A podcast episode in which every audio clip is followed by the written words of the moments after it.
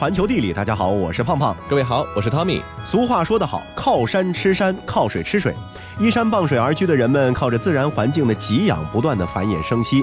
尤其在人类发展的早期，聚落的变迁和环境关系是十分的密切。嗯，四川的古代蜀文明的迁徙路线啊，就是早期文明的变迁的一个范本。在去了解这个问题之前呢，我们先来关注已经被发现的四川三处知名的文化遗址，它们分别是宝墩、三星堆和金沙。一九九五年的时候啊，成都市新津县的宝墩古城被人们发现了。随后陆续在成都平原发现了几座新石器时代的古城，比如说郫县古城、都江堰芒城、温江鱼凫城、崇州紫竹古城、双河古城等等。那在这些古城中啊，属宝墩古城的面积最大，文化样式最典型，因此被命名为宝墩文化。那值得注意的是啊，宝墩文化出土的陶器和三星堆一期的文化几乎是一模一样，也就是说，早在新石器时代，三星堆就已经初具雏形了。行走小百科。一九八六年，广汉鸭子河畔发现了两个祭祀坑，坑中出土了大量光怪陆离的器物。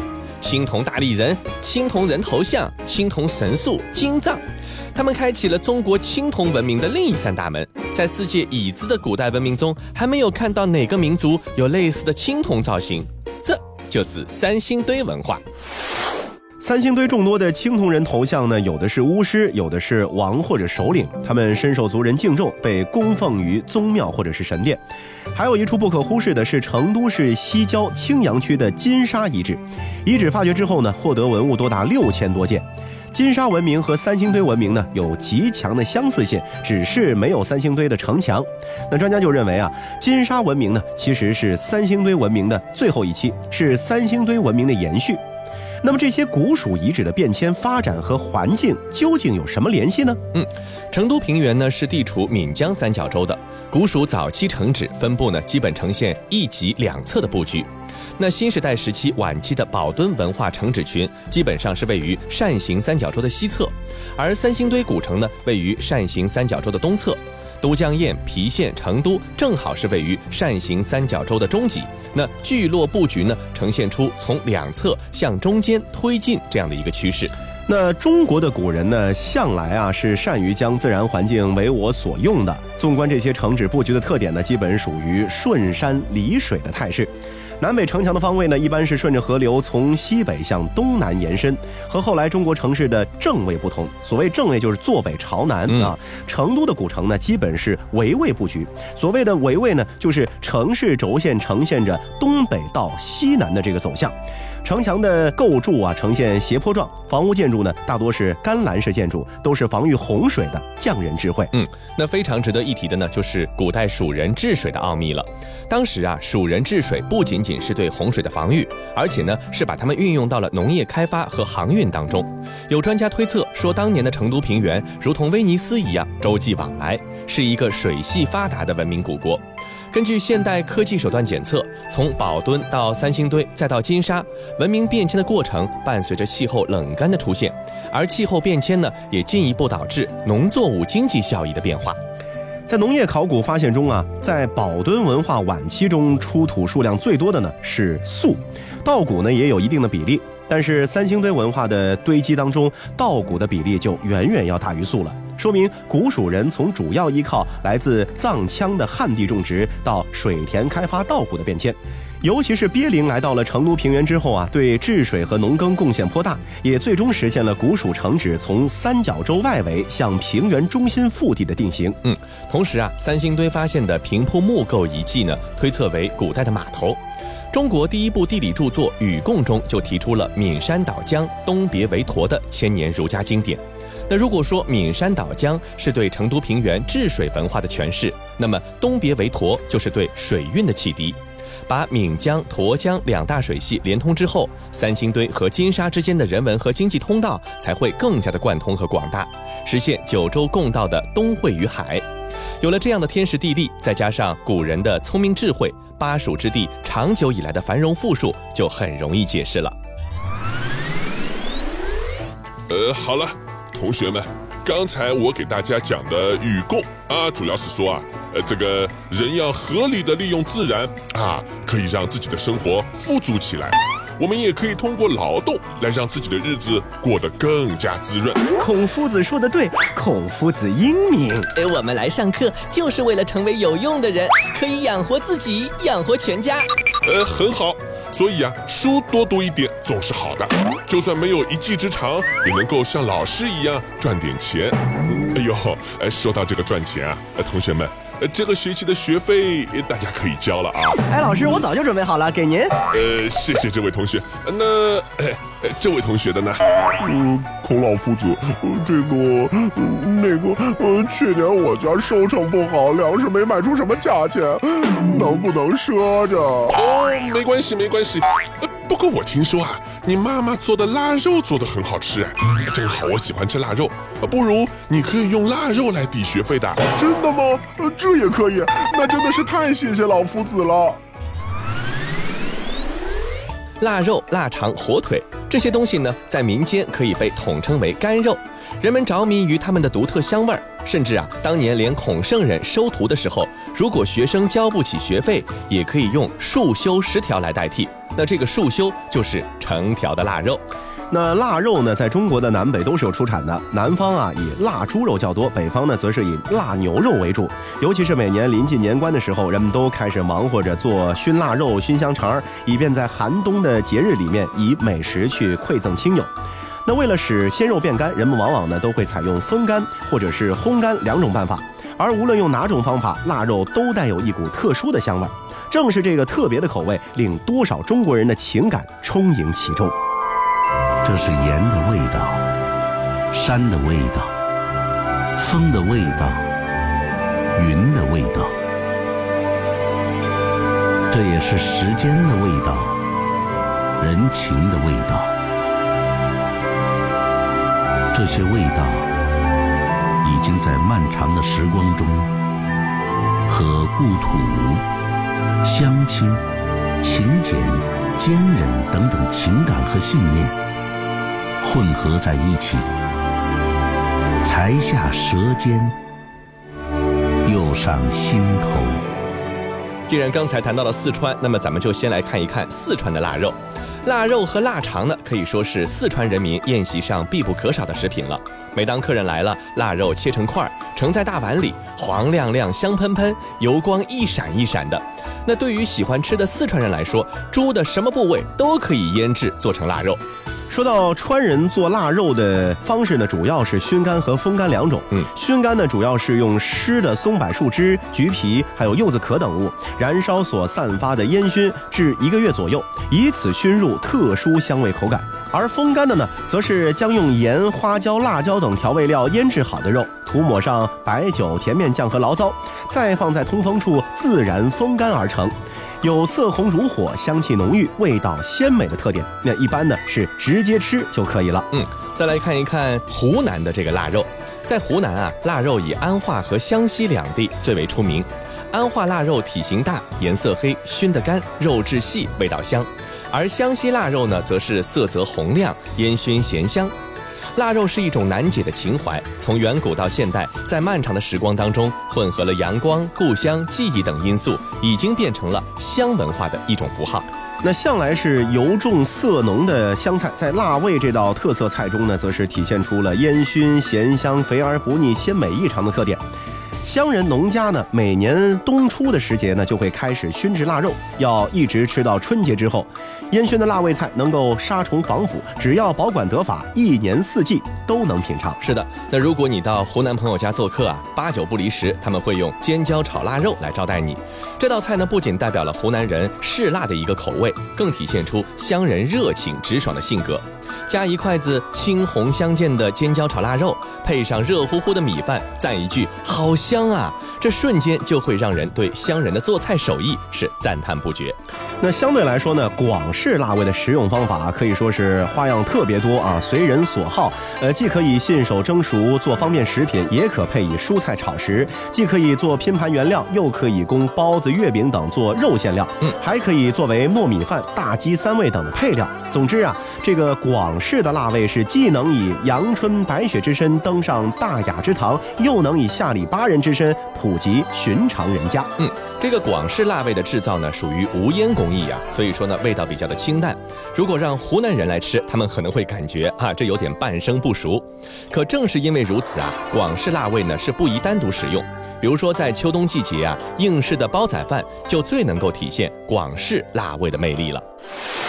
炉火在煲底不紧不慢地烧着，而在煲内，米饭是主体，腊肉是陪衬。当那些覆盖在表面的腊肉、腊鸭、腊肠的肉汁全面地渗透了满锅米饭，揭开包盖，浇上酱油，米香、肉香扑面而来，足以让吃客感动得落泪。不过在这里呢，要说明一下，人们常说的烧腊，烧腊呢其实是两种做法啊，不同于腊味的腌制、风干和熏制。烧呢，其实主要包括的是像烧鹅、乳鸽、乳猪、叉烧以及一些卤水菜式，这个是属于烧的范畴。嗯，那烧呢是典型的广式特色，而辣的范围呢则要广泛许多了，不只是猪肉。腊鸡、腊鸭、腊鱼，在广西、贵州这些地方呢，都是久负盛名的。而猪肝、豆腐、牛舌、兔子，无一不可腌制腊制。还有最近几年啊，南方人也开始接触的零食，像什么内蒙古风干牛肉、青海牦牛肉干，也可以算作是一种腊味。那这些美味被远销海外，也成为了众多中国味道中不可或缺的点睛之笔。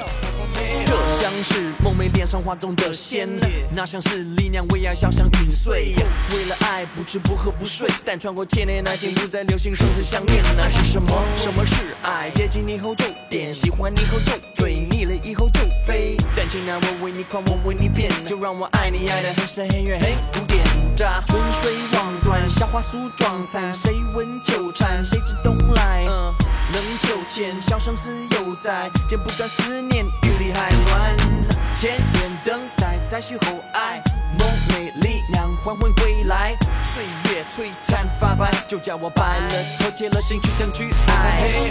在那片落花似雪，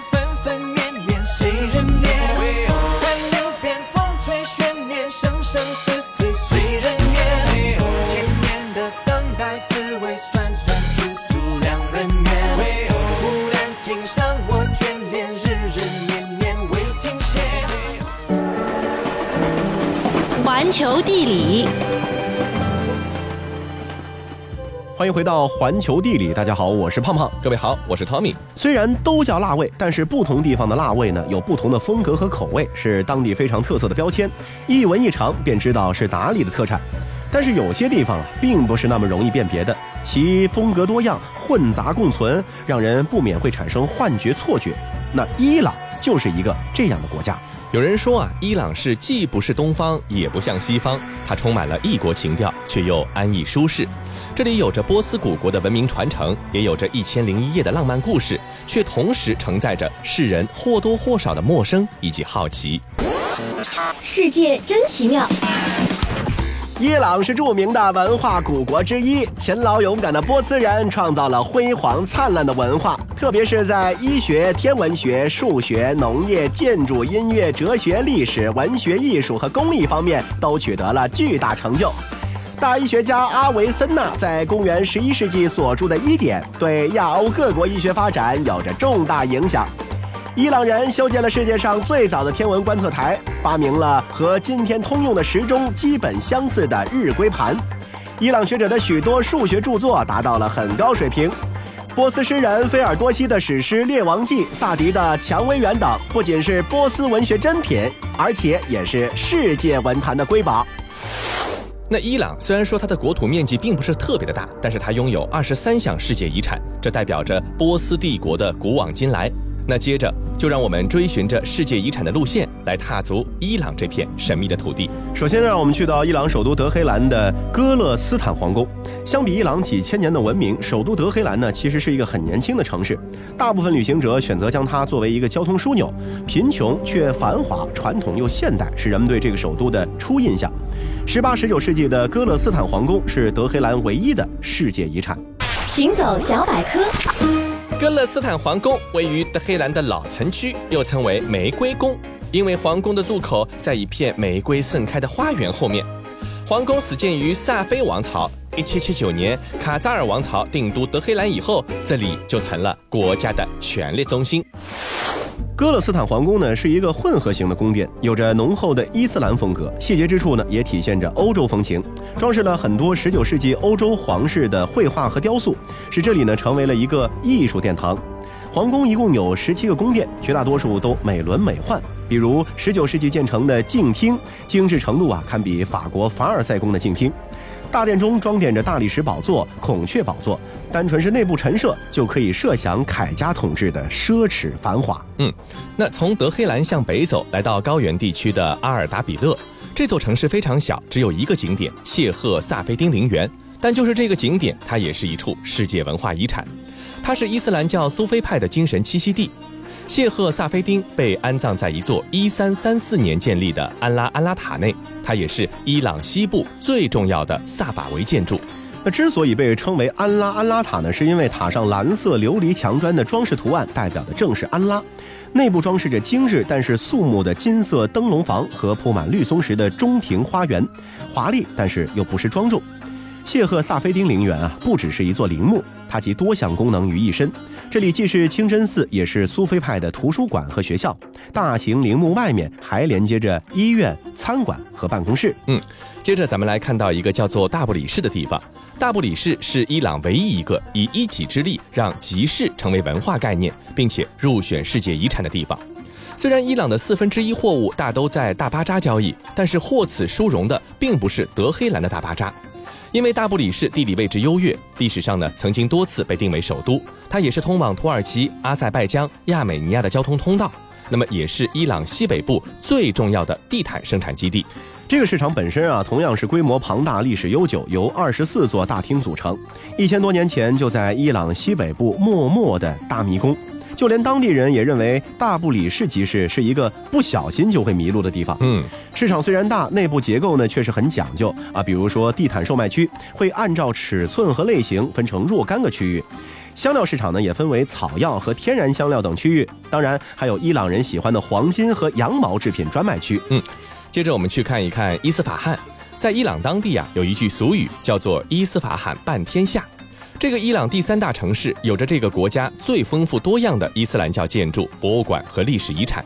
如果在伊朗只能选择一个城市游览，那么伊斯法罕或许是旅行者最不能错过的地方。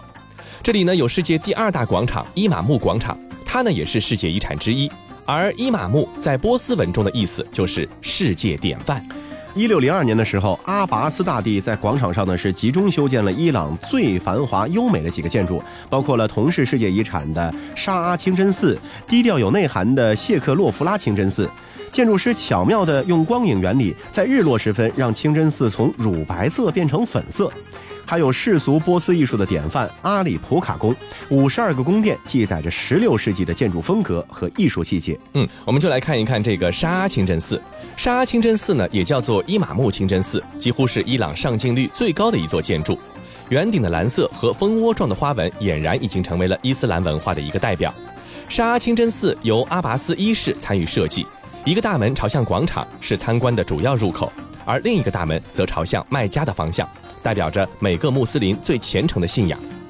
清真寺主要有黄、绿、蓝三种颜色，其中黄色代表阳光，蓝色代表水，绿色代表生命。那这些元素共同组成了生命之树。伊朗的文化古迹啊，真的是数不胜数。接着，让我们去到亚兹德古城。在联合国教科文组织工作人员眼中，沙漠中的亚兹德是一个有着波斯古文化和两千多座凯加时期住宅的中东老城。当地人充满生活智慧，古老的坎儿井和风塔沿用至今。亚兹德呢，是世界上最古老的城市之一。相传七千多年前，这里就已经有城市出现了。被称为沙漠中非常年迈的凤凰。亚兹德古城啊，一天就可以游览完毕。除了城中的古街和不知名的建筑，有两个不可错过的地标颇为精彩。一个是四十八米高的巨里清真寺，这个呢是这个城市唯一的天际线。清真寺中啊装饰的花纹象征着生死、无穷和永恒。而多莱特阿巴德花园呢，已经有超过二百五十年的历史，和伊朗的其他八座花园一起并称为波斯园林，入选了世界文化遗产。这里呢，也曾经是博士摄政王卡里姆汗的一个住所，颇为精致。伊朗的花园通常都有设计繁复的阁楼和彩色玻璃，是亚兹德这个土黄色城市中最有生机的一片风景。那波斯花园呢？二零一一年的时候被评为了世界文化遗产，由分布在九个省份的九座园林共同组成。这九座园林分别建设于不同时期，最早的可以追溯到公元前六世纪。波斯园林的主要设计理念突出了对伊甸园还有索罗亚斯德教四大元素——天空、水、大地、植物的象征意义。所有园林呢都分为四个部分，并且水在园林的灌溉和装饰中是发挥了重要作用。楼台、亭榭、墙垣以及精密的水流灌溉系统是园林的重要特征。波斯园林对印度及西班牙园林艺术呢也都产生了重要影响。行走小百科。从公元前五百五十九年居鲁士大帝统一波斯以来，这片土地曾经被许多发源于地中海区域的势力所统治。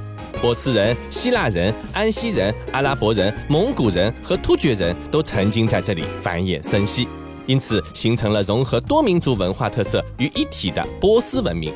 而波斯园林呢，就是波斯文明的突出代表。波斯园林在古代呢已经存在，在阿拉伯人统治的伊斯兰时期，波斯园林尤为突出。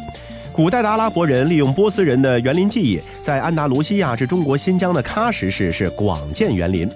波斯园林的模式深受当地自然条件、风俗和宗教影响。除了古代埃及、美索不达米亚地区建筑传统之外呢，创世纪中的伊甸园、古代波斯的拜火教和历史传说、伊斯兰教的文化，都为构建波斯园林提供了灵感和源泉，反映了波斯人对于天国的想象和向往。嗯，比方说，在我们熟悉的著名神话故事《一千零一夜》中，就存在着大量关于波斯园林的描写。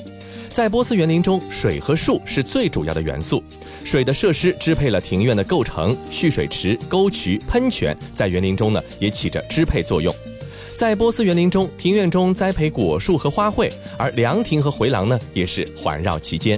波斯人啊，非常的喜欢绿荫树，认为树顶的高度呢可以让他们更加的接近上天，因此呢将绿荫树密植在高大的围墙内侧，以获取独占感，同时呢也用于防御外敌。水是生命的源泉。按照伊甸园和古代美索不达米亚神话，生命中的四条河流，因此波斯的特征就是以四条河分成十字形的水系布局。河边绿树成荫，穹顶建筑掩映其中，象征天堂和尘世的统一。这些园林遗址一方面体现了自公元前六世纪居鲁士大帝时期以来形成的波斯园林设计原则，另一方面也展示了波斯园林为适应各种气候条件而发展出来的多样风格。好了，以上就是这期节目的全部内容，非常感谢您的收听，我们下期再见。